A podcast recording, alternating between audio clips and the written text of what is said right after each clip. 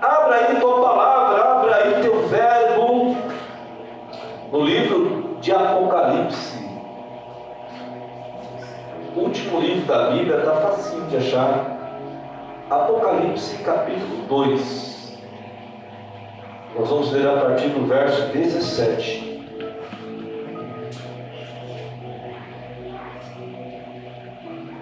Aliás, 12, aliás, desculpa, do 12 ao 17 do versículo 12 ao verso 17.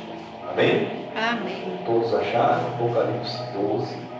Opa, 2, verso 12 ao 17. Até o final eu aprendo. Aqui na versão revista e atualizada, o tema, não é o tema da administração, ou parecido pelo menos, está a capa igreja de que eu creio que seja a sua versão também esse tema.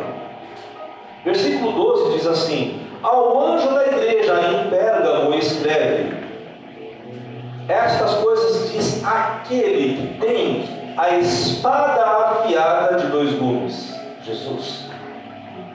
Conheço o lugar em que habitas, onde está o que? O trono de Satanás e que conservas o meu nome e não negaste a minha fé.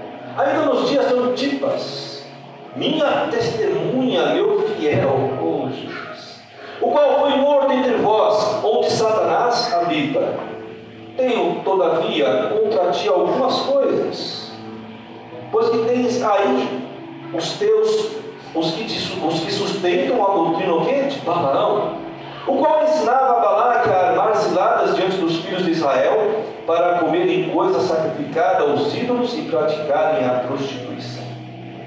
Outro sim, também não tens o que da mesma forma sustentam a doutrina dos nicolaítas. Portanto, arrepende-te, ó igreja de Pérgamo. Se não venho a ti sem demora, e contra eles elejarei com a espada da minha boca versículo 17. Vou ler aqui na versão revista atualizada e depois está o nosso verso áudio, vou ler em outra versão. Quem tem ouvidos, ouça o que o Espírito diz às igrejas. Ao vencedor dar-lhe-ei do maná escondido, bem como lhe darei uma pedrinha branca, e sobre essa pedrinha é escrito um novo nome, um nome novo, o qual ninguém conhece, exceto aquele que o recebe. Podeis assentar. Amém?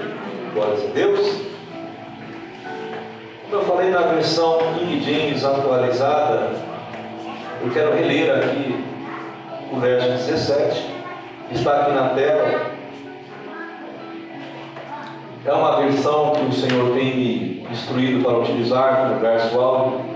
Diz assim: Quem tem ouvidos, aí ele fala, compreenda novamente o que o Espírito revela novamente às igrejas, ao vencedor, que sou eu e você, Amém. proporcionarei do maná escondido, Jesus, bem como lhe darei uma pedra branca, e sobre essa pedra branca estará gravado, gravado um novo nome, o qual ninguém conhece, a não ser aquele que o recebe. Esse serei eu e você. Amém. Amém? Seremos nós. Amém?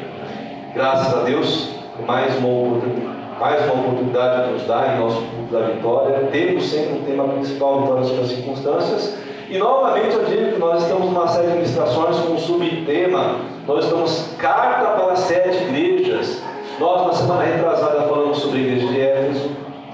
Na semana passada foi a igreja de Esmirna. E hoje estaremos então falando sobre a igreja de Pérgamo. Como introdução, amados, das cartas e também do nosso, do nosso conhecimento e aprendizado, eu sempre gosto de trazer o, o significado dos nomes. Pérgamo.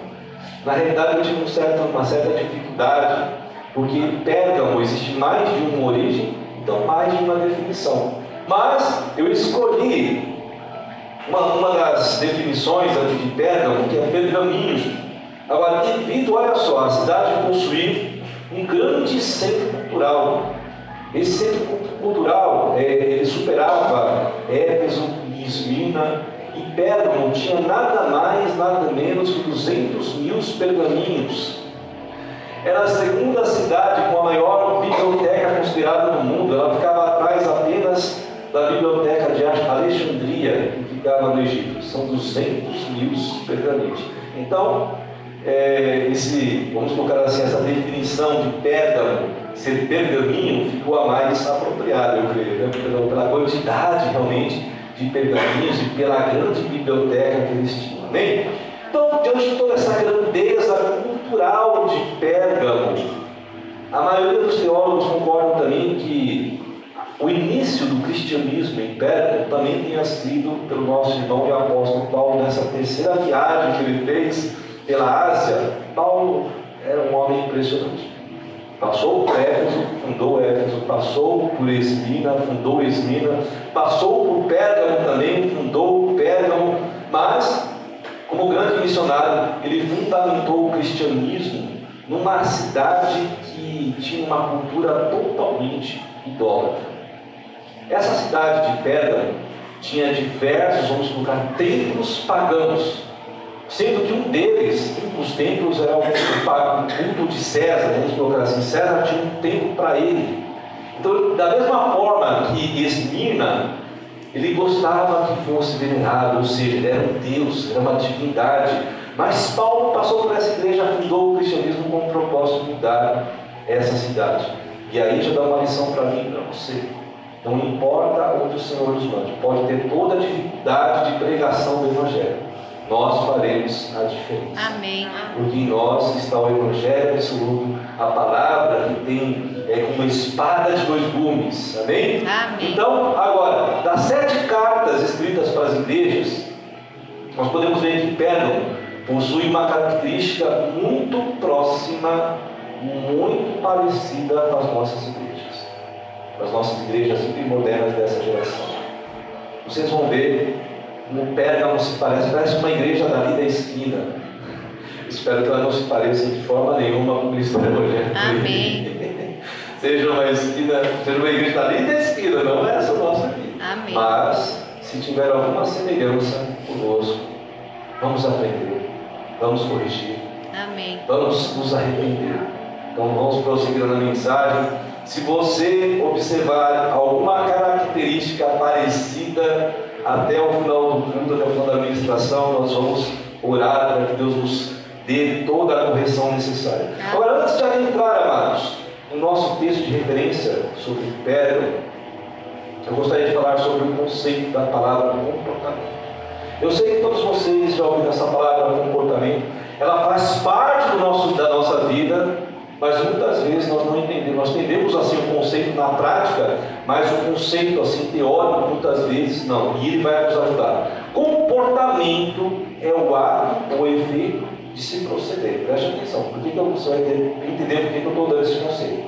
O ato ou efeito de proceder, de agir, é o modo de vida de alguém face aos estímulos pessoais, ou seja, os estímulos que eu tenho vontade, que eu preciso, então eu procedo da forma que eu estou precisando, e também da forma que a sociedade me coloca como eu tenho um comportamento. Então a sociedade muitas vezes dita a forma que eu tenho que ser.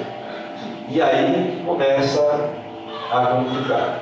Quando eu não entendo que eu tenho que ter o comportamento que a palavra diz que eu tenho que ter, que a palavra de dois gumes, que a espada de dois gumes diz que eu tenho que ter, mas eu começo então a dar atenção e ter um comportamento para aquilo que a, a sociedade, para aquilo, para aquilo que as biologias, as relatividades estão falando. Então, o comportamento é algo muito importante que nós devemos tomar cuidado. É, o comportamento pode ser, assim, uma série de coisas cruzadas, como eu falei. Pode ser a minha vontade, o meu desejo, pode ser o que a sociedade determina, pode ser uma confusão de tudo isso. Agora, por que presbítero você está falando sobre essa definição de comportamento? Primeiramente, porque as sete cartas que nós estamos estudando, todas elas, Jesus escreveu para cada uma delas, falando o quê? Sobre comportamento. Então, as sete cartas vai colocar para mim, vai colocar para você situações que nós temos que ver. Será que eu me assemelho a isso? Será que eu estou sendo aprovado nesse comportamento? Será que eu estou sendo reprovado nesse comportamento? Então, o comportamento, nós vamos falar sobre das sete cartas, por isso que é importante. Agora, o que eu quero trazer hoje para você, amado, é algo muito importante e relevante sobre o comportamento, que é a influência e a tolerância. A igreja de Pérgamo é uma igreja que teve um comportamento muito inadequado, tanto pela tolerância como pela influência. Quando a palavra fala que nós temos que ser tolerantes com o mundo, é exatamente o amor. Quando eu tenho que ser tolerante com o pecador, é exatamente não me fazendo igual a ele, mas sabendo incluir ele, trazendo ele para o meu meio, mas não a minha vida estando no meio do pecado. Eu tenho que ser tolerante sim com as pessoas que não entendem Jesus, para as pessoas que veem a mensagem da cruz e a veem como, loucura. Eu tenho que ser tolerante? Tenho. Porque se Jesus morreu por cada uma delas, se Jesus foi a propiciação para todas essas pessoas, Ele agora me faz comissionado da mesma forma para que eu tenha que receber e incluir essas pessoas. Mas existe um limite. E esse limite está exatamente na influência. Quando essa pessoa começa a ter comportamentos que começam a me influenciar de forma negativa, eu tenho que ter aquela luzinha do amarelo para o vermelho e vou para. Talvez agora você tenha que se afastar. Talvez agora você tenha que apenas orar, interceder. Você já fez o papel de inclusão, você já quis receber. Mas seja agora o momento de você deixar de se influenciar para a vida dessa pessoa. Porque muitas vezes nós estamos, vamos colocar assim, envolvidos tanto com o problema. Vou dar um exemplo aqui. O Ricardinho é um cara problemático, só exemplo. É um cara problemático. Não gente compreender, é uma vez. Mas vamos supor que ele é um cara problemático. Eu, o Ricardinho, eu sei que Jesus ama ele, que Deus tem um propósito na vida dele. Então eu começo, de repente, a tentar tratar o Ricardinho. Aí eu me envolvo tanto com, os, com a vida dele, tanto com os problemas dele, que eu acabo sendo influenciado. E aí a minha fé começa a esmorecer. Ou eu começo a achar que ele está fazendo e tem razão de fazer, e eu quero também fazer o que ele faz. Isso é influência. Que a tolerância, muitas vezes não controlada, ela faz realizar. E a igreja de Pérgamo, ela começou com tolerâncias, com tolerâncias, com permissividades, e de repente ela foi influenciada. Então a tolerância e a influência é algo que nós temos que tomar cuidado em nossos comportamentos. Igreja ainda do Senhor, o cristianismo não é uma ilha isolada. Por que eu estou te falando isso? Nós estamos no mundo. Eu sou um cristão, a irmã Cidinha é cristã, Carol é uma cristã, Maurício, Viviana. Nós somos um conjunto de cristãos. Então nós somos uma comunidade de cristãos, nós estamos debaixo do cristianismo, então nós somos uma religião. Amém? Nós temos uma religião. Aí as relatividades começam a falar, não, mas a religiosidade mata, amados, uma coisa é você pertencer ao cristianismo, você entender você faz parte de uma religião. Outra coisa é você deixar-se influenciar pela religiosidade. Vamos ler comigo, lá em Isaías 29, 13. Por que eu estou falando isso? Você vai entender. Isaías 29, 13. Olha só o que Deus fala através do profeta a respeito daqueles que são separados. Isaías 29, 13. O Senhor disse: Visto que este povo se aproxima de mim, e com a sua boca e com seus lábios me honra, mas o seu coração está longe de mim. Olha aí a oferta que Natália falou. E o seu temor para comigo consiste só em mandamentos de homens que, maquin, que, maquina, que maquinalmente aprendeu. Ou seja, esses ensinamentos de homens, aí sim, não são os ensinamentos de Deus são as ideologias que são criadas dentro da igreja, que muitas vezes se tornam religiosidade e excluem, mas não incluem, que falam, mas não praticam aquilo que falam, apenas falam: oh, você precisa ser assim, você precisa ser corrigido assim, mas na hora de eu viver aquilo que eu estou falando, eu não vi. Isso é religiosidade. Nós somos chamados por Cristo para não viver que nós não podemos viver, nós podemos viver sim aquilo que Jesus quer que nós vivamos, que é a mensagem da cruz. E a mensagem da cruz não é religiosidade, ela é luz, ela é sal, vamos falar sobre isso. Abre aí então agora ainda, no livro de Tiago, 1, 27, lá no finalzinho, vai lá no finalzinho.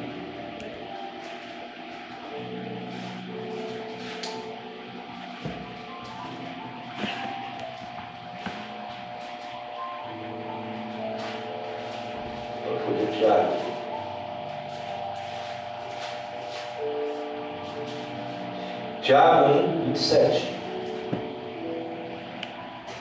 A religião pura e sem mácula para com nosso Deus e Pai é esta: visitar os órfãos e as viúvas nas suas tribulações e assim mesmo guardar-se o? Incontaminado no mundo. Ou seja, essa é a mensagem da cruz. A mensagem da cruz é exatamente com que nós estejamos vivendo os atos de justiça do Senhor. Se eu falo sobre amor, mas eu não vivo amor, eu não estou vivendo a verdade. Se eu falo que eu preciso ajudar ao próximo, que você precisa ajudar ao próximo, aliás, mas eu não ajudo ao próximo, eu não estou vivendo a verdade. E Tiago fala assim: se há uma religiosidade em nós, que seja essa. Se há religião em nosso meio, se nós somos realmente chamados para sermos cristãos neste mundo, que as nossas práticas, as nossas obras testemunhem isso. Como é que a minha vida está sendo testemunhada hoje? Como é que a sua vida está sendo testemunhada hoje? Qual é o propósito que nós temos? A palavra fala que nós somos o farol da humanidade. Apenas para evidenciarmos essa verdade, então vejamos a palavra também de Jesus, o Evangelho de Mateus, capítulo 5, os versos 13 a 16. Ele estava nas bem-aventuranças. E ele fala assim: vocês são o sal, vocês são o sabor, vocês devem conservar, curar a terra. Agora, se o sal perder o seu sabor, como restaurá-lo? Não servirá para nada, exceto para ser o que? Lançado fora, pisado pelos homens. E ele fala então: vocês são a luz, e a luz é o que? A torre de vigia, a direção do mundo. Não se pode esconder uma cidade construída sobre um monte. Uma cidade, ele falava sobre Jerusalém, quando ele estava falando sobre isso. Jerusalém estava sobre o alto. Como é que se pode então, esconder Jerusalém se ela está no monte? Coloca um manto sobre Jerusalém. Como é que pode se esconder uma cidade que está construída no alto? E também ninguém acende então uma candeia, ou seja, uma lâmpada, e a coloca debaixo de uma vasilha ou debaixo de uma mesa. Ao contrário, coloca essa lâmpada no alto, lugar apropriado, e assim ela ilumina todos os que estão na casa, ao, ao redor dela. Assim brilha a luz de vocês. Amém. Diante dos homens, para que vejam as suas boas obras e glorifiquem ao Pai de vocês que está nos céus. Amém. Esse é o cristianismo. Por que eu estou falando isso? Porque muitas vezes os nossos comportamentos as nossas tolerâncias, nos farão influentes de uma forma errada, onde o Evangelho absoluto vai deixar de ser sal, vai deixar de ser luz. Amados, tomemos cuidado com os nossos comportamentos. Nós temos o propósito de ser sal, de ser luz. O sal tem que dar sabor, ele tem que conservar, ele tem que curar. E a luz tem que iluminar, ela tem que ser torre forte ela tem que ser algo que direciona o caminho de Jesus para o Creio que as palavras de Jesus ao nosso, do nosso Senhor, elas são muito claras. Agora, todas essas palavras, elas passaram por todas as igrejas primitivas, pelas sete igrejas da Ásia, passou por Corinto, passou por Colossos, passou pelos Gálatas, passou pela igreja de Tessalônica, e muitas vezes eles deixaram então as tolerâncias, as permissividades mudarem o propósito, amados. Essa palavra de Jesus aqui ainda está passando no meio da nossa igreja. Nós devemos tomar cuidado com os nossos comportamentos. Amém. A carta de Esmina, a carta de Éfeso e a carta de Pérgamo hoje e as próximas nós vamos ver, são cartas que nos têm chamado a atenção para o comportamento. Nós temos que tomar cuidado o propósito que Deus colocou em nossas vidas, porque um dia nós vamos ser cobrados. A palavra fala que nós seremos julgados aqui pelas nossas obras. Um dia eu vou chegar no céu, um dia você vai chegar no céu. O livro da vida vai ser aberto. E vai ser verificado as minhas obras, as suas obras. E naquele dia, então, o Senhor vai, vai ver que colocou em minhas mãos. Presbítero Daniel, olha só o que eu coloquei nas suas mãos, mas olha só o que você.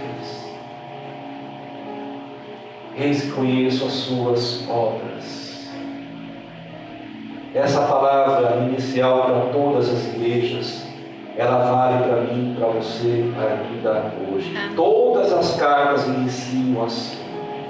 Ao anjo da igreja, aí ele fala do, do, do remetente, eis aqui quem está falando com você, é aquele que tem o poder da palavra, é aquele que é o verbo. Eu conheço você, você me conhece, e eu conheço as suas obras.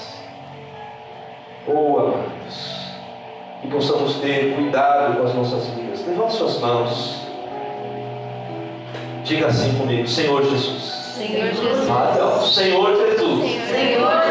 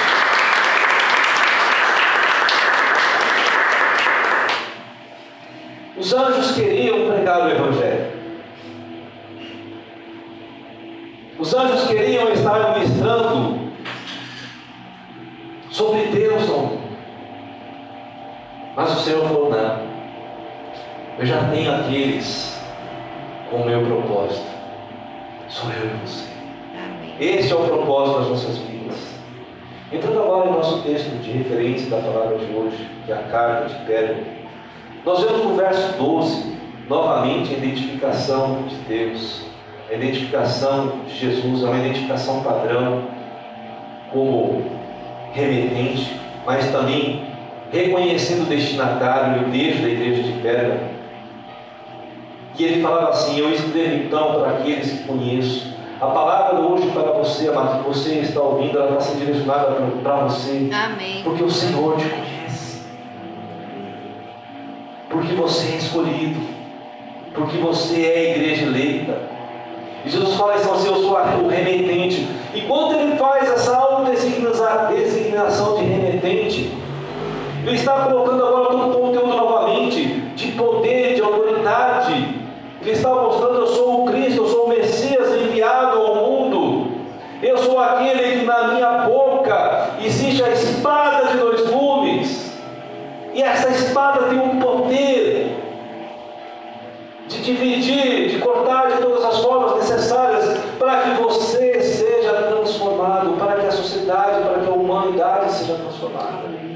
está exatamente falando isso.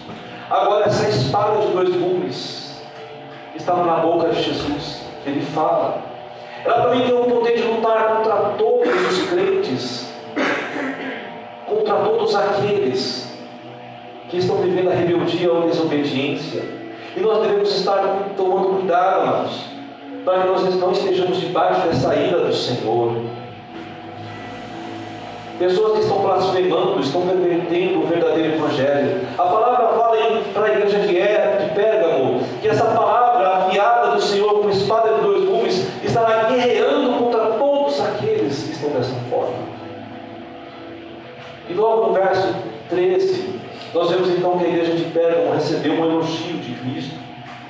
Era uma igreja que vivia assim uma fidelidade, mesmo diante de uma grande oposição, de uma grande retaliação, eles mantinham o nome do Senhor como mensagem da cruz.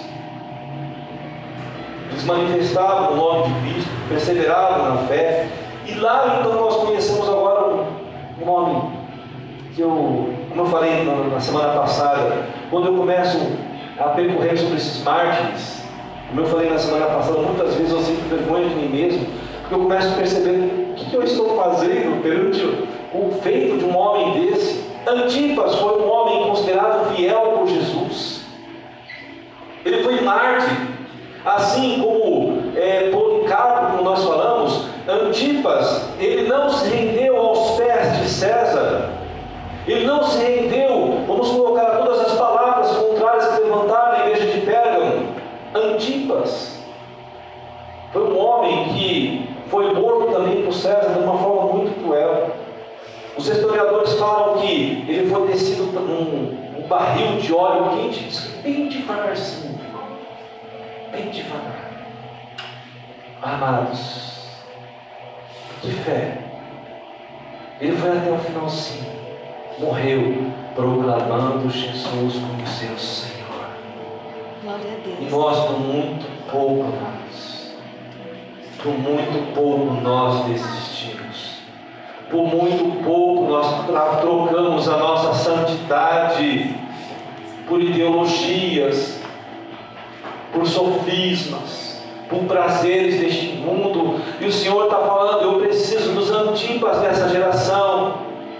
Eu preciso que se levantem policarpos dessa geração, que estejam pagando um alto preço, sim. Amados, a igreja de Pérgamo, por mais que ela tenha tido depois coisas contrárias, repreensões de Jesus, mas ela tinha sim homens e mulheres que eram dignos, que pregavam o Evangelho absoluto, que pregavam uma mensagem da cruz absoluta, que fizeram a diferença para que eu e você estivéssemos aqui hoje. Amém.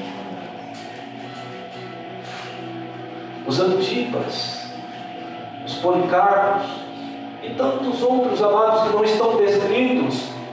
Quantos homens e mulheres, quantas crianças não foram colocadas nos coliseus, nas arenas, simplesmente para serem devorados, que foram estendidos em postes, que foram crucificados e colocados fogo. Antipas foi considerado por Jesus como homem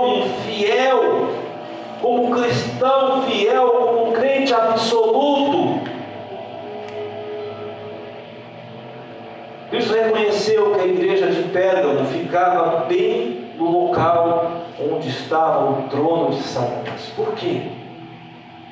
Como eu falei, havia muito, muitos cultos pagãos. Havia muitos templos pagãos, um deles era do próprio César. Então Jesus reconhece que a igreja de Pérgamo estava exatamente no meio do, do, vamos colocar assim, do trono de Satanás. Havia muitos templos pagãos. Havia um templo com uma figura de serpente. E hoje existe um templo pagão exatamente no Vaticano, com uma grande serpente bem no meio. Não sei se você já viu, se vocês não. Depois procurem na internet para vocês verem. O templo do Vaticano é uma imagem de uma serpente assim com a boca aberta. Onde são colocados os maiores cultos hoje da Igreja Católica Romana, atual Igreja Católica Romana, não do passado. Então hoje nós temos ainda também em nosso meio os templos de Satanás. Satanás não deixou de atuar, ele continua atuando, mas nós somos a igreja que se permanece absoluta nessa terra, mesmo mediante a todos os cultos pagãos que ainda ocorrem em nosso meio, em nossa geração. Nós somos chamados para ser os antigos, os policarpos da nossa geração, os crentes fiéis da nossa geração. Amados, no verso 14, nós vemos Cristo reprovar então o comportamento da igreja de Pérgamo, pelos aspectos o que? da influência e da tolerância. Dentro da igreja de Pérgamo havia aqueles crentes, igual hoje, igual sim aqueles crentes que sustentavam as doutrinas consideradas de Balaão e também dos Nicolaítas, que nós falamos na última pregação. Quem foi Balaão? Lá em Números, você for procurar lá em Números, deixa eu ver aqui quando eu coloquei aqui. que eu apaguei. Lá em Números, fala sobre Balaão. Balaão, ele influenciou ao rei Balaque. Balaque, opa. Balaão, Balaque mesmo. Balaque. Esse rei Balaque é o rei, vamos colocar, do, dos Moabitas. E o rei dos Moabitas, ele estava sendo perseguido. Ele não era perseguido, ele estava sob circunstâncias de pressão, onde o povo de Israel estava se aproximando. Então ele quer contratar Balaão e falar olha, amaldiçoa este povo, para que eu possa derrotá-lo. Agora, Balaão era um homem que temia, era um profeta que temia Deus, mas não seguia a Deus. Então Balaão pega Balaque e faz então um plano estratégico para que os homens de Israel estivessem passando pelos mesmos cultos, vamos colocar os cultos idólatras, das prostitutas cultuais moabitas. Ou seja, então Balaão falou assim: olha, Balaque, só existe uma forma de você destruir Israel é através da infidelidade a Deus.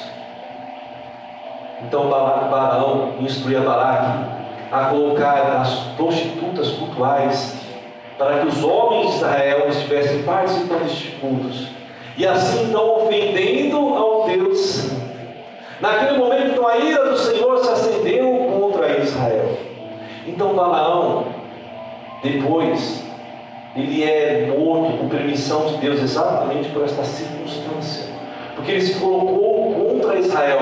Ele não profetizou contra, ele não amaldiçoou Israel, amaldiçoou Israel mas ele fez com que Israel padecesse mediante a desobediência, mediante a tolerância, mediante a influência de cultos pagãos dos moabitas.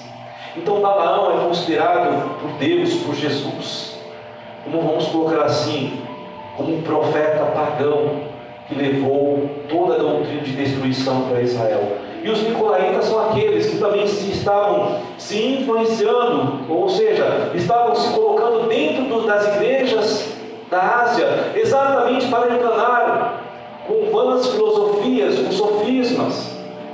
A palavra não fala, não descreve exatamente o que os nicolaítas fazem, como falei, mas diz que a, a, as suas ações, os cultos deles eram abomináveis diante de Deus. Agora a igreja de Pérgamo, diferente da igreja de Esmina. A igreja de Esmina não, não, não, não aceitou de forma nenhuma. Já a igreja de Pérgamo, ela tolerou. Então, essa doutrina de Balaão, ou seja, os cultos pagãos, cresceu no meio da igreja de Pérgamo, os nicolaítas cresceram na igreja de Pérgamo. Agora, amados, os, esses crentes também pensavam que podiam ficar, é, vamos falar assim, é, estar nas festas pagãs, simplesmente, Ricardo, falando assim: olha, eu estou frequentando uma festa pagão, mas eu não estou acreditando neste Deus. Então, o fato de eu estar aqui na festa pagã e não estar acreditando nesse Deus me faz uma pessoa que estou livre não estou pecando. O simples fato, seria como assim se eu estivesse frequentando uma igreja qualquer, não fazendo o sinal da cruz, me faz não ser pagão. Simplesmente porque eu não estou fazendo o sinal da cruz. Ou não estou participando de algum ritual, em algum centro, alguma coisa, mas estou participando.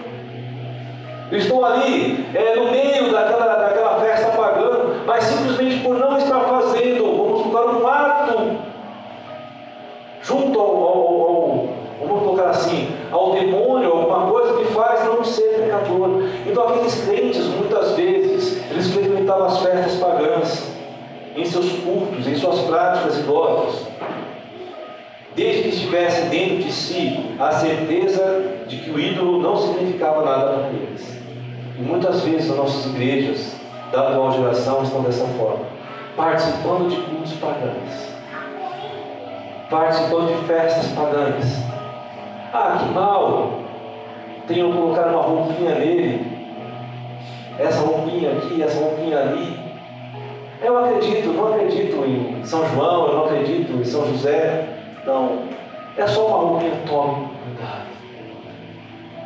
Tome cuidado. Se a festa é pagã, ela já tem um propósito de culto ao santo. Quando você coloca roupinha então no seu filho para ele participar, mas se ele não participar, ele vai estar excluído. Explique para ele. A palavra fala, ensina a criança no caminho que ela deve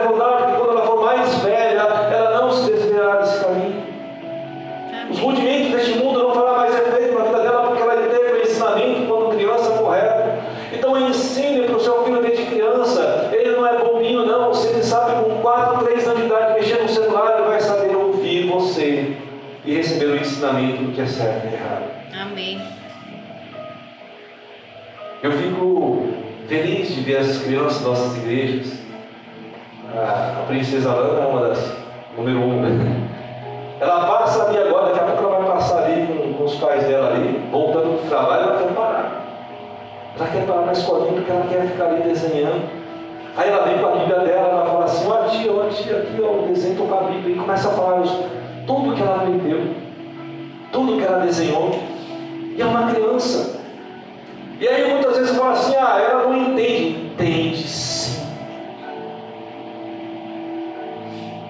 Entende sim, Miguelzinho, entende, tá, entende.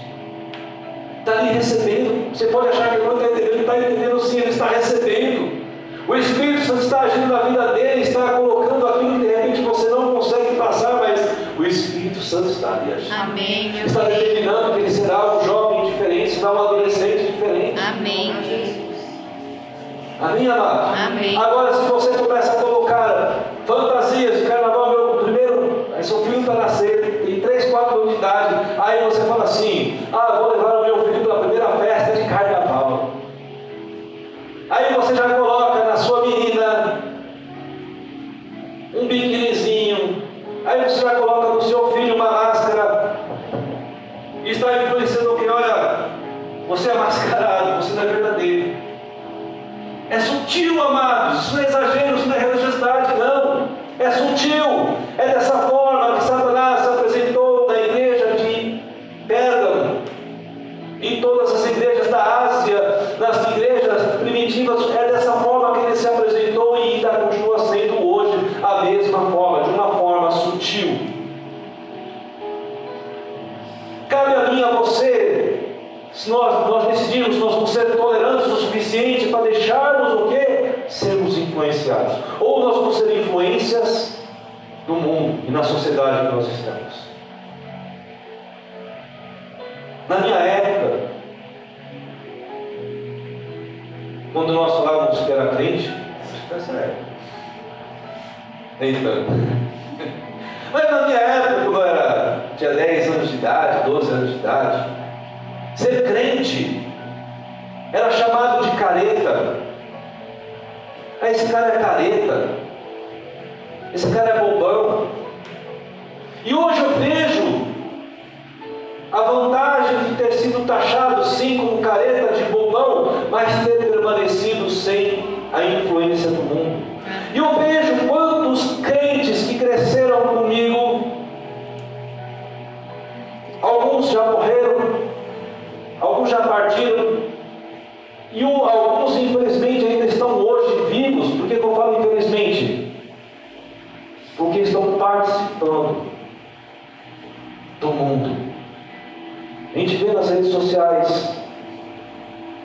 tolerantes com o pecado, crentes tolerantes com as ideologias. Aí quando você fala assim, não, mas eu devo me separar, eu não posso ouvir música do mundo, porque quando eu ouço música do mundo, estou dizendo música secular, um rock satânico que fala de morte, que fala de prostituição, eu não devo assistir ou ouvir essas coisas. Aí vem aquele crente tolerante, ah, deixa de ser bobo, rapaz. Isso é religiosidade. Não tem nada não. Você só está curtindo a boa música como se não tivesse boa música hoje no meio evangélico. O que mais nós temos hoje são produções eh, belíssimas, filmes hoje, amados, nunca tivemos tanto,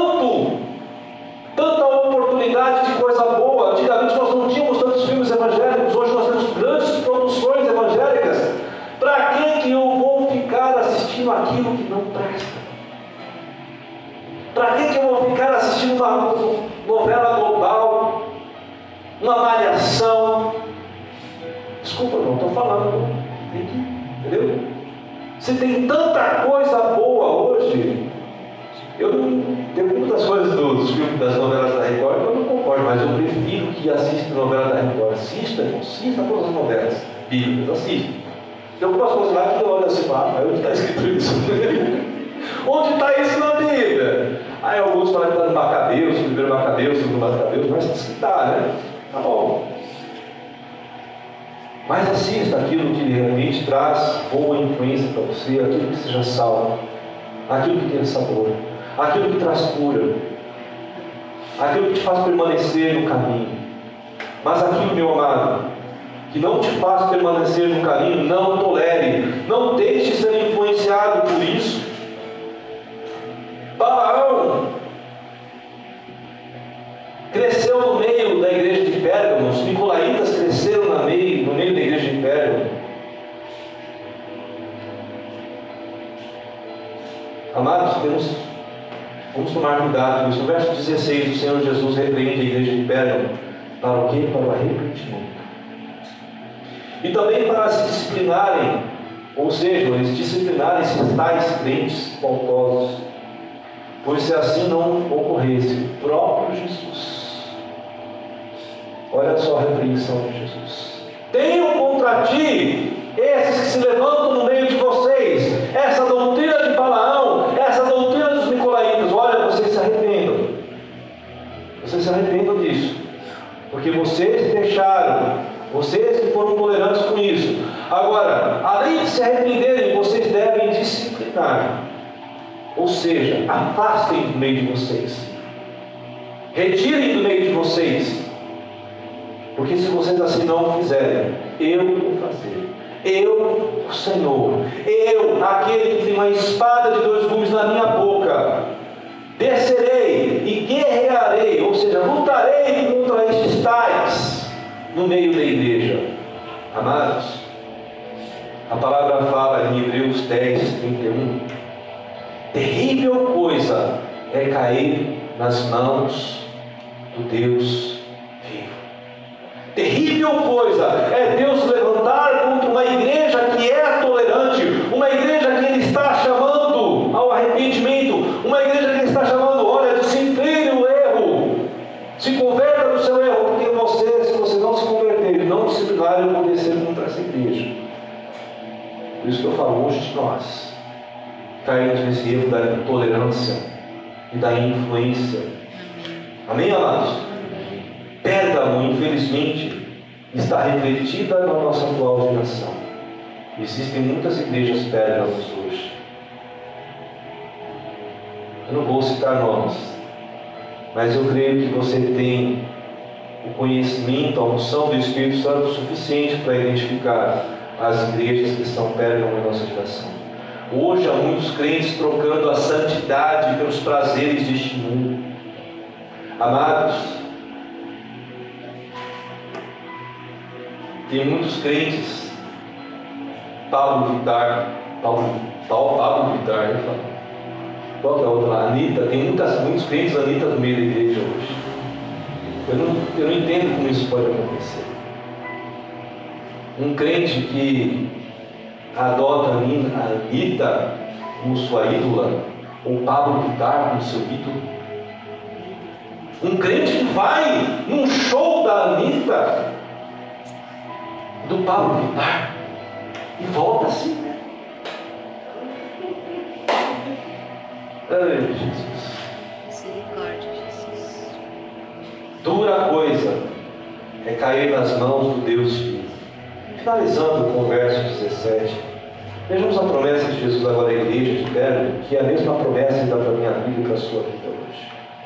Ele fala assim: quem tem ouvidos, compreenda, mais uma vez, compreender não é entrar com o ouvido e sair pelo outro, é guardar a palavra no seu coração. O Espírito Santo revela, eu vou olhar algo novo, eu revelo coisas novas todos os dias. Ao vencedor proporcionarei maná escondido, amados.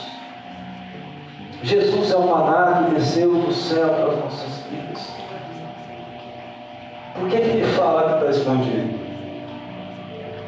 Porque ele muitas vezes tem que ser encontrado. que muitas vezes ele tem que ser buscado.